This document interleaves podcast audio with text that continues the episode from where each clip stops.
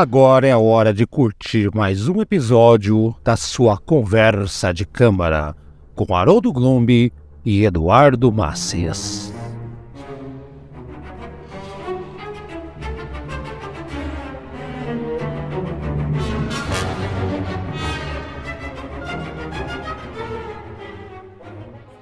Senhoras e senhores, programa Conversa de Câmara com Haroldo Glombi e com Eduardo Bar. Não é isso mesmo! Não é Eduardo Masses? Que eu mandei embora o Eduardo Masses do próprio programa dele? Como assim?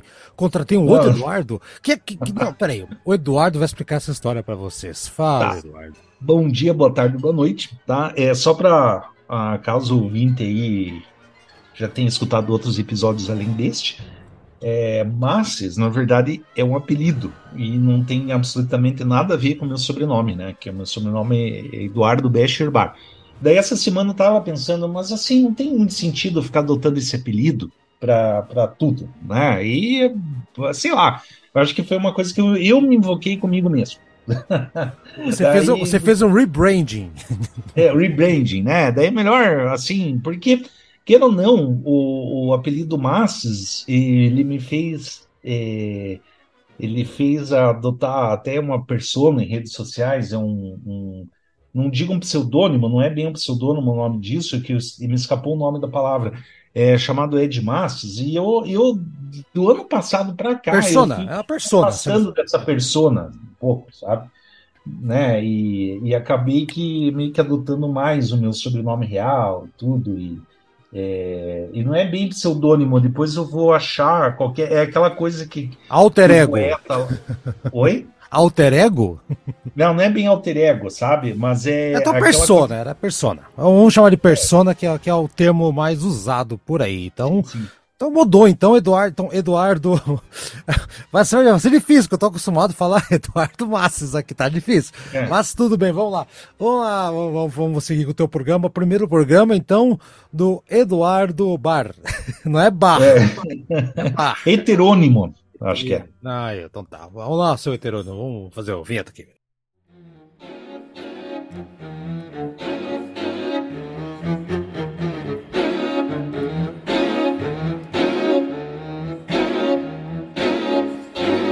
Seja nosso padrinho ou nossa madrinha. Acesse padrim.com.br barra Conversa de Câmara. Apoie o programa que leva a música clássica a outro nível. Ou pelo menos tenta fazer isso. Vai lá, seja nosso padrinho ou madrinha. padrim.com.br barra Conversa de Câmara. Eu confesso que vai ser difícil de chamar de outra coisa. Eu vou chamar de Eduardo. Eduardo... assim, ó. Agora é. eu lembrei da palavra que eu queria dizer, que na verdade eu estava tentando lembrar do poeta Fernando Pessoa, uhum. que ele não dizia assim adotar pseudônimos, ele adotava heterônimos. Eu acho mais chique falar, né? Ah, então. Aí... É, é pseudônimo, né? Pronto, é. vamos lá fazer Sim. o seguinte: eu vou te chamar de Eduardo. Eduardo tá resolvido. Sim, Eduardo, então, programa do Eduardo que vai trazer hoje uma música composta por Ludwig van Beethoven em 1810. Guarde essa data, gente, 27 de abril de 1810. E uma música que, na verdade, foi composta nesse dia, mas foi lançada só 40 anos depois. Ô Eduardo, do que, que nós vamos falar? Fala aí. Então, a gente vai falar da musiquinha do gás. É, música do gás. Música do a gás. sabe? Ela. É, assim, eu, eu. A gente é muito. Esse podcast, a gente trata muito de lado B, lado C, lado D. Mas também quando pega lado A, pega um lado A para valer. Pegou a música, simplesmente a música mais famosa. É, com certeza é, tá empatada com outras, mas Vamos dizer assim, é a música mais famosa empatada com outras da história da música clássica, que é Full Release. Uhum. Né, que essa aí é, é, é, a música mais clichê, mais. Sabe? E, e eu trouxe aí porque, ah, embora a música seja muito conhecida, eu acho que ela tem uma história muito curiosa que pouca gente conhece. Uhum. Exatamente. A gente chama aqui no Brasil de, de é, é, né? Que é, que, é, é que, é, que é errado também, porque o certo, se fosse traduzir, é para Elisa, né? Isso, isso. Exato. Porque em alemão é, é, é, é, é Ferelise. Ferelisa. É, né? Ferelisa. E, e sempre tem som de A no final. É muito louco a, a, a língua dos chucruteiros lá. Mas é isso é. aí, Eduardo, isso aí. Vamos lá, vamos, vamos, vamos contextualizar então, Eduardo. Bom, primeiro, música, a data que eu falei foi feita essa música, a música do gás, na época que nem se sabia que existia o gás. É. do jeito não, que a gente conhece hoje. O automóvel não havia sido inventado e com certeza o gás de cozinha, tal como conhecemos hoje, a tecnologia da, do refinamento do petróleo, eu acredito que não existia. Não. né? Você extrair matéria-prima do petróleo para criar gases, criar. Nossa, não, né? Extrair o gás, extrair, canalizar, é, não tinha, né? E o que acontece então? A música foi composta nessa data lá, 27 de abril de 1810, e ela veio à luz da, da humanidade, uh, as suas notas, 40 anos depois, a morte do compositor né? Depois do, do, do 40 anos depois da música, né? Foi descoberto. É, 40 anos da morte. Da é morte, né? Olá, Eduardo, me corrija, Eduardo. É, foi desco é, a descoberta foi de um musicólogo que encontrou essa melodia dentre manuscritos de um ex-aluno, tá? E pretendente a ser músico. Então, era o. Vamos lá, Eduardo, vamos falar um pouquinho então. Então, a música, o Beethoven ele fez e guardou. Por que, que ele fez isso? Quais são as hipóteses, Eduardo? É, existem algumas hipóteses, né? Essa música ela foi descoberta, como a gente já bem disse, 40 anos de, após o óbito do Beethoven, após a morte, né? Ela foi pelo, pelo pesquisador Ludwig Noll. Isso, é, isso. E ele, e ele, ele achou esses manuscritos e resolveu publicar numa, numa, num trabalho que ele fez chamado As Novas Cartas de Beethoven. E, porque, sim, tem muita coisa que esses caras deixaram e até hoje vêm sendo descobertas, na verdade. Sabe? A gente. Porque ah, é uma coisa curiosa dos tempos antigos é que, por exemplo, assim, as pessoas escreviam cartas, né? E hoje não existe mais isso. Só que a gente tem uma vantagem nisso, das cartas, foi porque, como o pessoal escrevia muito mais, a gente talvez tenha mais insights de como o pessoal se comunicava na época, quer dizer, a vida íntima deles ficava exposta para os pesquisadores, né? Uhum. Acabava sendo exposta. Hoje, assim, o que, que a gente vai ter? A vida íntima exposta, é. só que. Vai no museu, ve vai, veja, veja, esse, perder, né? ve, veja esse e-mail, deve ter um print do e-mail no, no, museu, né? As cartas não, é. as cartas dá para fazer um monte de coisa, cara. Sim. É, aí que tá, né? E outra, e a gente tem a questão, né? Porque o cara, de repente, um dia apaga o servidor lá e perdeu tudo, né? É, é.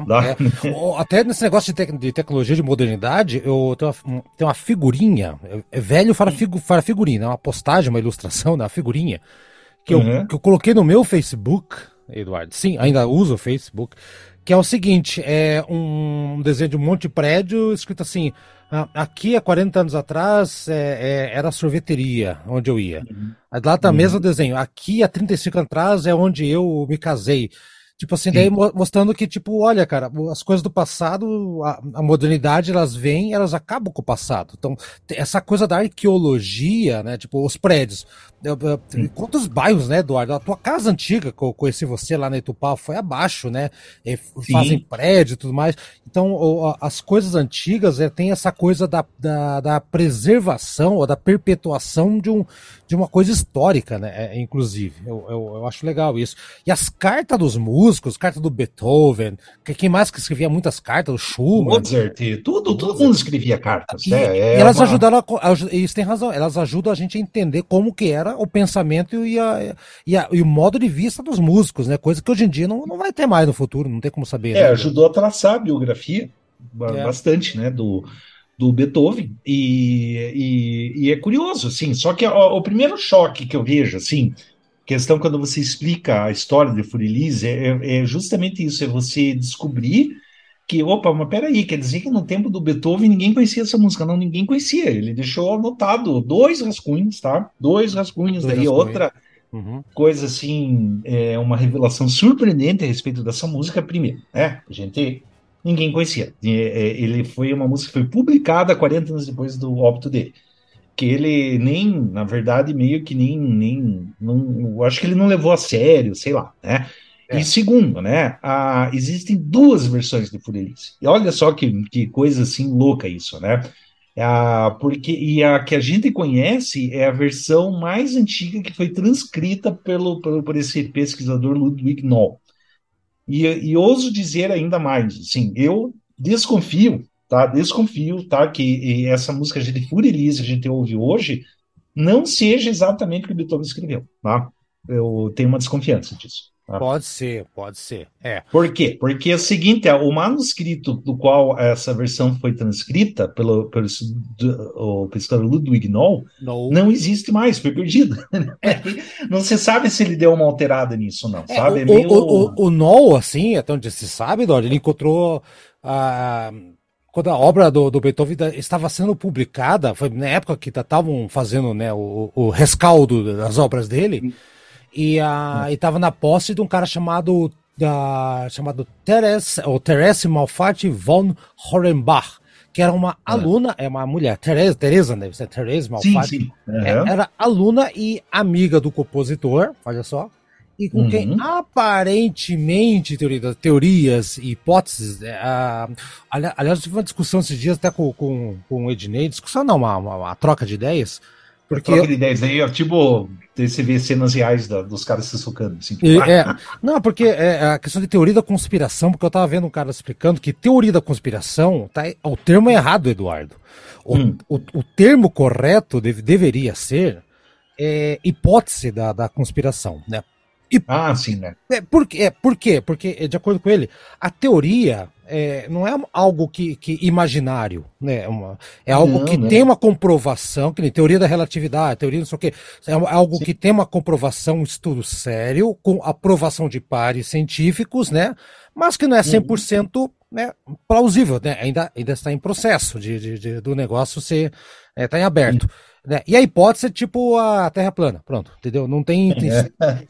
não, mas é realmente essa questão de, de, teoria no sentido científico não tem o mesmo significado do que o sentido do leigo, que teoria ah, é só uma teoria. Não, uma teoria é um, é uma é um coisa negócio que tem uma comprovação. robusto. É, daí é um, também uma falácia que muitas pessoas da, da, de, contra a teoria da evolução utilizam, né? Porque eles querem que, que eles querem negar a teoria da evolução, eles dizem, ah, mas a teoria da evolução é só uma teoria. Não, não, não é, é só uma teoria. Exato. Tipo, não é só uma teoria. É. Pô, teoria é uma coisa foda. Eles, eles, eles tentam convencer você que teoria é, é hipótese, mas não é. Hipótese, daí, se fosse, ah, se fosse hipótese da evolução, daí sim ia dar razão lá para os Malafaia da vida. Tudo bem, exatamente. Mas ah, uma teoria, tem, tem, um, tem um background científico forte por trás, né? É, daí é. por aí, né? Da teoria da conspiração poderia, seria mesmo, é hipótese de conspiração. Hipótese né? de conspiração, é. Mas... mas assim, a gente está no, no. Como tá tudo bem.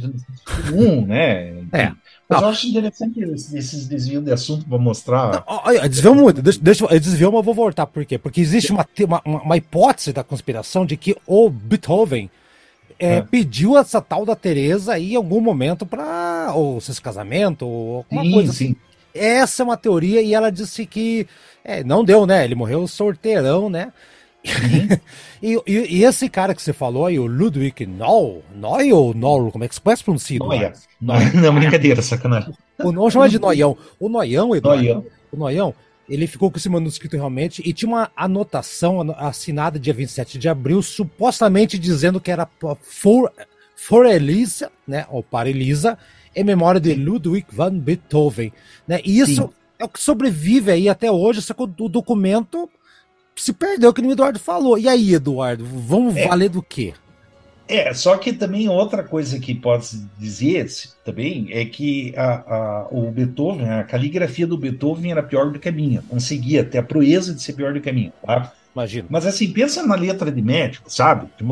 Às vezes é 20 vezes pior. Você pegar manuscritos do Beethoven, Deus me livre, cara. Esse cara, para mim, não escrevia. Você fazia garranchos. Daí é muito possível que o Elise seja uma, uma, uma um mal tra, má tradução, não é tradução, um mau entendimento. não, não entenderam a letra do homem. Não entenderam a letra. Talvez, talvez ele tenha escrito Furterese, Furterese, né? Mas realmente é uma hipótese, né? Que existem. É por uma, que na verdade, existem três hipóteses que duas delas surgiram mais recentemente, né? Que uma das hipóteses é que essa Elise seria essa Teresa, Teresa. Mal, Teresa Malfatti, né? Que uhum. uma, uma, uma, uma, nobre, né? Da, que pertencia à nobreza, é que música tinha, também, né? Musicista. Tinha, tinha, aula com o homem lá, exatamente. É, tinha outra. O outro, assim, seria uma hipótese seria uma tal de Elizabeth Rockwell, uhum. que não sei como é que pronuncia em inglês, que era cantora, uma soprano.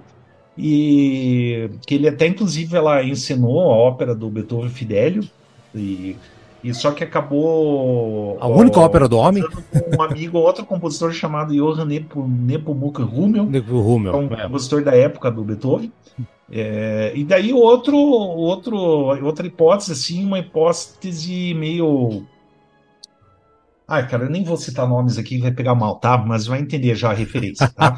Fala, vamos lá. Elise Barensfeld, né? Que ela tinha 13 anos na época, tá? Que uh. também é uma cantora. Daí, putz, quem manjou, manjou. Sabe, esse lance de cara mais velho, pegar menina de 13 anos aí, Ué? Ah, meu. Ah, na, na, nessa época acontecia, ué, ué. Não, eu sei, eu sei, só que eu ia fazer uma piada que eu me censurei aqui. Porque... Você se autocensurou, é. Esse, esse é, é o Eduardo Bar, que, que, se fosse Eduardo Massa, tinha feito a piada. É, é isso? Não, sim, não. Sim. Não, é, mas eu assim, quem manjou, manjou a referência, sim, sabe? Sim, sim, ah, daí, enfim, mas o. De, de, mas, mas uma coisa do Beethoven que é importante dizer, porque Pô, eu acho assim que o Beethoven tinha meio que uma parada, assim. É, eu, como li já duas biografias dele, nossa, duas, né? Não sei se muita, mas eu já li duas biografias. Ele, as, ambas as biografias dizem o seguinte: tá? ele diz que ele, ele gostava de amores impossíveis. Ele só se apaixonava pelas moças que ele não podia casar. Ele só se apaixonava assim por moças, principalmente na nobreza, certo? E o que acontecia na época? Se acontecesse de um nobre casar com um plebeu, perdia o título de nobreza. Uhum. E o Beethoven não tinha título de nobreza, sabe? Só que o pessoal achava que ele tinha, por causa do von, sabe? Ludwig von Beethoven. Von. É. É. Von, von, porque vem da. da o van é, é, é, é, é uma coisa que vem lá da, da Holanda, coisa e tal. Inclusive, é, inclusive é a, a, não, não é, é, é, Aqui no Brasil temos um grande nobre que é um. que, que a família ficou com muito vergonha, muita vergonha, Eduardo. Ele abandonou é. a nobreza para jogar futebol, que é o Vampeta. Ele, o Vampeta, foi jogar futebol, não trocou o nome, ficou lá o Ludwig. É, Vampeta, né? É, e assim, o. o, o né, e daí assim, daí ele, e daí eu fico até lembrando uma coisa assim, uma, uma, uma é, uma. Eu esqueci o nome da palavra agora, hoje eu estou rindo palavras. Tá? A tempo! Ah, achou a palavra, vai. É, não, não achei a palavra, mas me fez lembrar. É, eu estava pensando assim, né, pô, esse lance do, do cara que, que, só se apaixona pela, pela riquinha, pela patricinha, né? Parece até aquelas músicas do Charlie Brown Jr., assim. Nossa, nossa, não. tinha, Você lembra... Sempre tinha aquelas, aquelas paradas, assim, meio de, de, que o cara é skatista, maloqueirão, mas ele ficava afim da Patricinha. E a, a filha do doutor. Patricinha. Isso, é. É, tipo, vou roubar essa mulher pra mim. É. E no final, final roubou por Carnil. O Eduardo, é. O Eduardo. E daí, assim, só que é importante, tá? Dizer o seguinte, né? Porque eu, eu acho é, interessante é, fazer uma, uma diferenciação, que existe uma história do Beethoven também, que faz parte do folclore beethoveniano, que é a questão da amada imortal, tá? É uma história em separado dessa, tá? É importante não confundir. Que virou filme. É, é do, não, é, mas não é só do filme, é um filme fraco, inclusive. Filme tá? é, é, a premissa virou um filme, Ruim pra caramba. É, e, é, mas assim, essa história da Amada Imortal é uma história já bem antiga, desde a época, desde o século XIX, se sabe, assim, dessa carta, que ainda a Amada Imortal foi assim, foi uma carta que foi achada entre pertences dele que ele nunca enviou, uma carta de 10 páginas, que ele deu toda a declaração de amor possível lá e não se sabe quem, que até hoje não se sabe quem era essa Amada Imortal. Era uma tal, o, o, a hipótese mais aceita que era uma tal de Josefine da época lá, se, é. se, chamava, né? Mas é importante fazer esse diferencial que não é a mesma história, porque Furelise, ele, ele também tem esse, esse lance assim de, ah, tô, tô tentando galantear, né? Porque, poxa, mano, Mas... vamos ser sinceros, uma música dessa e o cara se ele está dedicando para uma pessoa Bom. do sexo oposto, com certeza tem ares galanteadores. Essa coisa é uma. Eu não sei, é uma, não sei, não sei. Eu acho que sim, tem. Bom. Ele tem um jeitão assim, meio de, de cortejo. vou, vou fazer uma pergunta para você daí. Como é que você sabe que essa música realmente pertence ao Beethoven? Que pode não ser, né? Pô, então, ó... mas aí que tá. Existe daí um outro manuscrito que é bem conhecido, em 1822, esse sobrevive até hoje com uma sim. outra versão. Que é a, versão, a, versão, a versão diferente, exatamente. É, ele retrabalhou essa música, tá? E, e assim, a gente vai botar aqui no, no episódio a, a, música, essa, essa versão que pouca gente conhece, e é uma, e é uma versão que causa muita estranheza ouvir, porque você vai. Você, tua vida inteira você ouviu a música mais clichê de todos os tempos, assim, sendo tocada, né, daquela maneira. De repente você começa a perceber algumas diferenças, ou alguma coisa parece estar errada. De repente entra umas frases, sim, que, meu Deus do céu, dá até impressão, quando você ouvir a gravação, que o cara tá vacalhando com a música. Mas não é, uhum. é, é que realmente Beethoven resolveu retrabalhar a música. Peraí, deixa eu pegar esse rascunho que eu fiz aí muito tempo atrás, assim, deixa eu dar uma, né? Mas realmente, né? Eu, eu, eu, isso aí é hipótese minha, tá? Isso é um chute meu. É só, eu posso estar redondamente enganado mesmo. Sim. Mas assim, a versão que a gente conhece hoje, eu suspeito que de repente não foi não é 100% Beethoven. Talvez ele tenha mexido um pouco o pesquisador, sabe? Que era comum fazer na época, sabe? Essas coisas aí de atribuir autoria. A gente já fez até um episódio sobre isso, sim, né? Sim, Atribuir a, autoria. Reverso. Pô, na época é. lá não tinha a mesma legislação de direitos autorais. Bom, se, eu duvido que o Beethoven lá, acho que naquela época você ficava registrando na Biblioteca Nacional lá, a composição, e, enfim, tinha outras, outra realidade, né? Já fazer o seguinte esse programa, a gente vai ouvir a versão no final, em seguida, a versão que todos conhecem, Eduardo, e a versão diferentona. A gente vai ouvir as duas versões para os nossos ouvintes tirarem suas conclusões, tá? Uma seguida da outra. Tá? Acho que aí fica, aí resolve a vida. Mas, Eduardo, olha só, voltando aqui pra música, né? Então, ó, nesse quebra-cabeça louco aí, né? Você falou, hum. é, realmente o livro estava no caderno de exercícios, exercícios de piano de esboço dele né? É, é. Sabe-se que ele talvez, é por causa do. O, o, essa música talvez entraria no Opus 119, que é da mesma época, uhum. e parece que ele descartou porque não gostou, e depois tem uma outra peça assinada por ele que é. Pra, é diferente as que vocês vão ouvir, mas se nota que é a mesma música retrabalhada. Então, isso tudo faz com que essa música seja realmente dele, né, Eduardo? Porque levantar essas suspeitas que não era dele. Um não, período. não, claro, é que eu digo assim, que talvez a minha suspeita é que talvez o pesquisador ele pode ter dado alguma modificada, não, né? Eu não, ah, não boto tá, minha mão no fogo, que a versão que a gente discuta Entendi. hoje é 100%, né? Entendi. Mas, óbvio, é, é, é dele, a composição é do Beethoven, sim, isso é comprovado, tudo. Bom. Mas eu digo assim, porque eu tenho essas suspeitas, assim, de, do tipo, Peraí, às vezes de repente alguém pode ter mudado. Hipótese ou... da conspiração, hein? Olha é, aí. sim, sim, né? Então, eu vou fazer outra pergunta para vocês, estamos indo para reta final, que é pra gente ouvir as duas musiquinhas lá também. Por hum. que que, na tua opinião, essa música se tornou tão popular? Eu vou dizer por quê, daí você vê se concorda comigo. Ó. Primeiro, é. é uma música do universo da música clássica, é uma peça para piano fácil. Ela Sim muito fácil. A primeira parte só. Primeira parte. É difícil alguém encontrar alguém que não tenha ouvido em algum momento, porque você falou do Geyser brincando, no Brasil, caso do, do Gás, né? Sim. Mas, cara, é, é, tocou tudo que é filme, casamento de algum maluco, você vai, né, o, a, né, Vivaldi. Até o Richard Clayderman fez uma versão, ó. Né? Richard, Richard, fez uma versão do Richard Clayderman em bateria e teclado ainda também, viu? Exato. Tem versão funk, tem, tem série de televisão, tem toque de celular, Eduardo, som de espera de ligação, né? É, senhor Eduardo, um minuto, por gentileza, vamos passar ligação pro setor de é. atendimento, aí fica essa música lá, passou no Tom e Jerry, Eduardo, e mais do que tudo, que você falou, a música tem três partes, né? A primeira parte é bem, bem mais, mais fácil, né? É tipo, né? Tipo o rondó que eles falam, né? Um tema, o, o primeiro tema é, retorna na, na, depois do segundo e fecha para terceira. É o rondó que, ele, que eles falam assim, né? Uhum. É música simples, fácil, ela é romântica do ponto de vista, se você entender que ela foi dedicada para alguém, ela é traz paz, ela traz um monte de coisa. Minha teoria, Eduardo, da minha, minha hipótese, desculpa, da, da, conspiração, é que tudo isso transformou essa música numa coisa muito popular, coisa é, que é difícil, uma música de três minutos que o cara nem publicou em vida, se tornar uma, talvez ali um ponto de referência muito forte do, do Beethoven. E você, Eduardo, por que, que essa música é tão popular assim para todos? Até quem não, conhece música, música clássica. É, é, que assim, realmente é uma música bonita, se você abstrair essa questão do. Ai, porque é famosa, porque tocou em tudo quanto é chamada telefônica, brinquedo de criança. Inclusive, assim, tá? Curiosidade: aqui no Brasil toca no caminhão de gás, tá? Mas em Taiwan toca no caminhão de lixo. Tá? É, eu é, não sabia. Verdade, o caminhão que recolhe lixo. Tá? Eu, isso eu vi, eu peguei essa curiosidade assim pesquisando, tá? Mas é, é uma música bonita, assim, simples, porque a primeira parte dela, que o, o eu não digo assim o cara que começou a tocar piano ontem, não vai conseguir tocar, mas é uma música é simples. A primeira pô. parte, não, Eduardo, peraí, desculpa. A primeira parte, sim, a primeira parte, quando o cara já. Não a primeira aula, mas a primeira semana de aula, o professor já põe. Nem que seja uma versão mais simplificada, o cara sai tocando a por Alice. É, acho. ele.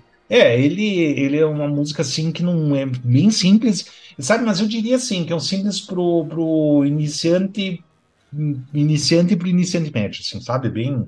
Primeira parte só, tá? Depois fica complicado mesmo. Mas é uma música muito bonita, eu acho que não tem o que falar. E, e assim, a, e, a, e a história é curiosa dela, sabe? Porque essa uhum. idas e vindas, essa descoberta, sabe? Esses mistérios que tem em torno dela. É, eu acho assim bem e tudo. E eu achava antigamente, muito antigamente, que era uma música assim que ah, legal. Beethoven publicou já em vida, fez sucesso, não sei o que. Não, no fim, o cara acho que nem botava fé nessa, Olha, nessa composição. É, Ele não acreditava no potencial dela, provavelmente. Olha, isso é outra coisa que a galera se engana muito, cara, com relação a qualquer tipo de música. Mas vamos pegar a música clássica que a gente tá falando aqui.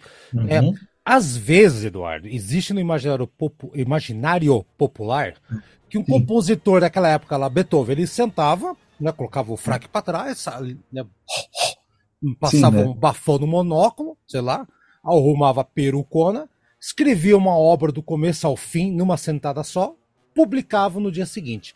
Não, é. não era assim. A gente, e quantos programas a gente falou aqui que, que o Schubert perdia porque ia lá no café, na taberna, esquecia lá o negócio, ou ter a sinfonia é. inacabada. O Beethoven, ele, ele tentou tentava muito, cara, e tinha muitos esboços que ficaram, muita coisa que se perdeu também. Então a Sim. galera, te, então a por Elisa ou para Elisa, né, vamos falar em português com a música do Gás, ela tem essa pegada. Ele fez lá, por alguma coisa ele não gostou, ou talvez ele queria guardar para fazer uma outra coisa depois, como ele realmente ou fez. Só usou de cantada mesmo para, né? Ou só usou o WhatsApp para mandar um, um é, foi fazer só um, um chavequinho mesmo para pra Tereza, mandou, em vez daquela época o pessoal não mandava áudio, mandava partitura, ó, aqui a música que eu fiz para você, daí não tinha nem como gravar nem fita cassete, né? Agora, se essa mulher não, não tiver piano em casa, vai perder a cantada toda, né? Fodeu. É, por aí, sabe? É um chavequinho, entendeu? Ah, não sei o que, daí vai, vai ver se torna um, umas músicas mais reconhecíveis pelo inconsciente coletivo da,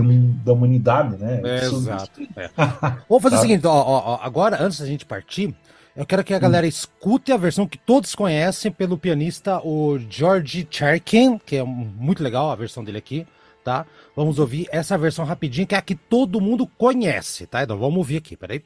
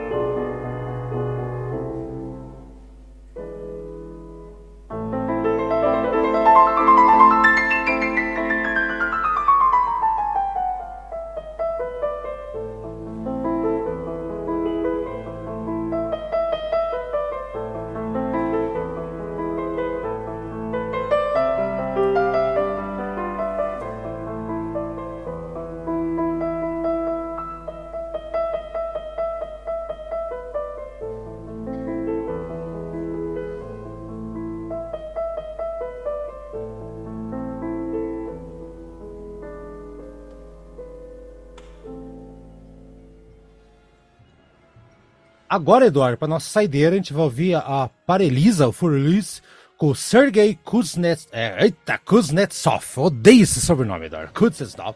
Um russo aqui tocando Sergei.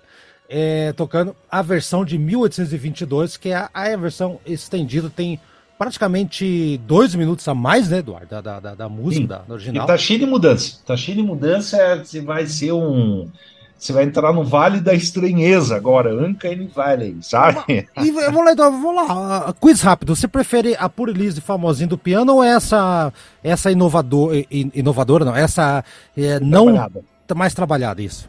Ah, eu acho a original melhor, tá? A que a gente conhece mesmo. não é por estranheza mesmo, tá? Eu acho ah, é? assim que ela dá uma umas quebradas meio abruptas, assim, na, na, na fluência rítmica dela. E, uhum. e, tem altas diferenças, tem notas assim na mão esquerda que estão deslocadas um pouquinho para a direita. Ah, é que assim, é só olhando no detalhe na partitura, assim, você vê que não está no mesmo lugar da, do que da, da, da, partitura que a gente conhece, sabe? É, exato, é. é. Então tá aí. Então, para você que gosta de, de, de hipóteses da conspiração, essa música tem uma história riquíssima, a gente deu aqui umas pinceladas. Claro, né, Eduardo? Se pegar aí as biografias, estudos mais aprofundados, tem várias coisas, tem a carta transcrita, não sei o quê, papapau, como que o cara achou, como é que o cara guardou. Mas aqui, uhum. basicamente, para você saber que essa música, a do Gás, tem uma história por trás que gera terraplanismo, Eduardo. Gera Sim, é. terraplanismo de, de chavecos ah, de outroras, de, de, de Elisas que são Teresas, né?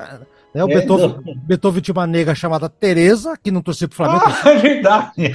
eu não tinha feito essa é, relação, né? Minha, minha nega chamada Teresa, e veio falar, eu sou Flamengo, eu falo, eu sou Bayern de Munich. É, né? Não, Bayern devia ser qual que é, é, é Rápido de Viena. O Rapid Viena, exato. É, é então, é Viena, né? Ele tá vindo rápido. É Viena, Viena. é Rapid é. Viena, exato. Então é isso aí, gente. Então fiquem com a, com a estreia do seu, seu novo, nosso novo membro aqui, Eduardo Bar. Então, Eduardo, parabéns aí pra tua estreia. que besteira. E vambora, cara. Tem mais um programa teu ainda esse mês, hein? Vamos lá. Eu não sei do que você vai fazer, Eduardo. Tá, tá na planilha, Eduardo? Não tá, tá na planilha. Ah, então vou lá ver. Então, Eduardo, obrigadão e até semana que vem. Vamos ouvir é, agora a versão aí. Até mais. Tchau, é, Tchau, tchau. Um abraço a todos. Todos, Kini.